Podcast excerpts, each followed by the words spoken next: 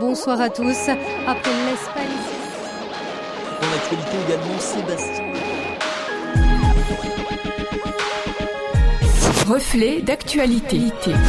Une approche chrétienne de l'actualité de la semaine. Le monde des likes avec le pasteur Gabriel Goléa.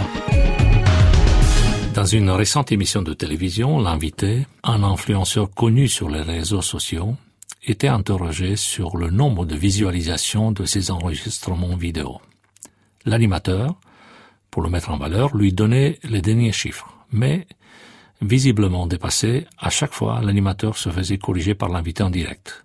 Les chiffres étaient en réalité beaucoup plus importants, ces chiffres montaient par milliers toutes les heures. Il y avait plus de likes au début de l'émission. Le like. Le like, ce petit pouce sur les vidéos qui vous permet d'exprimer votre appréciation et qui, pour celui qui met la vidéo en ligne, représente quelque chose de très important, capital même, car il donne la mesure de son travail, qualité, intérêt. Le monde virtuel peut-il combler certains besoins de l'être humain? Oui, d'abord le besoin de reconnaissance. Quelqu'un disait, quand j'ai un like, j'ai une petite décharge de dopamine, ce qui me procure du plaisir. Le risque, c'est d'entrer dans une spirale de dépendance. Par ailleurs, n'oublions pas les retombées réelles de ce qui se passe dans l'espace virtuel. Les influenceurs gagnent leur vie avec leurs vidéos. Certaines personnes peuvent entretenir des relations amicales euh, ou amoureuses avec des gens rencontrés sur le net ou par les applications.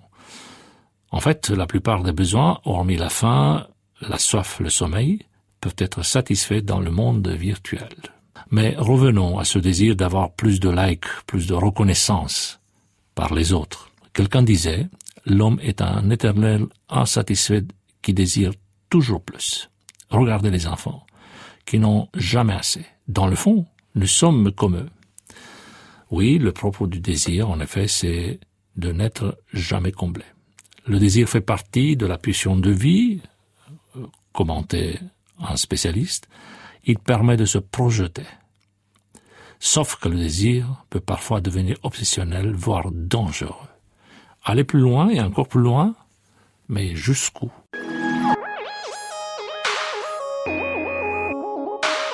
L'histoire du roi Midas, héros mythique de l'Antiquité, en est le meilleur exemple. Lui, dont la soif de richesse est infinie, fait un jour le vœu de voir tout ce qu'il touche se transformer en or.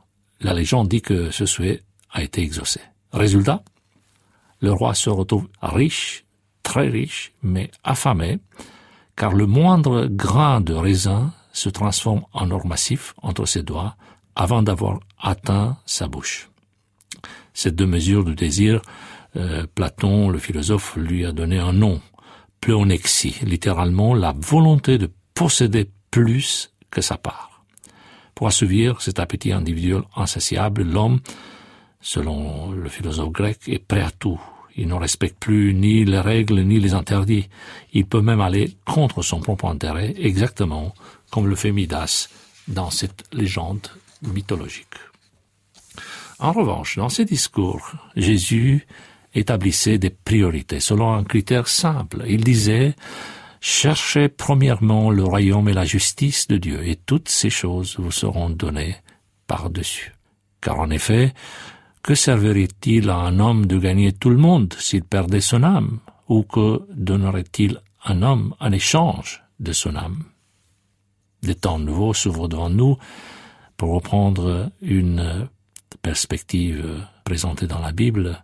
Voici les jours viennent, dit le Seigneur, où j'enverrai la famine dans le pays, non pas la dissette du pain et la soif de l'eau, mais la faim et la soif d'entendre les paroles de l'Éternel. Voici une réalité déjà exprimée par Jésus qui dit, c'est un texte qui vient des évangiles, l'homme ne vivra pas de pain seulement, mais de toute parole qui sort de la bouche de Dieu. Voulez-vous avoir un like?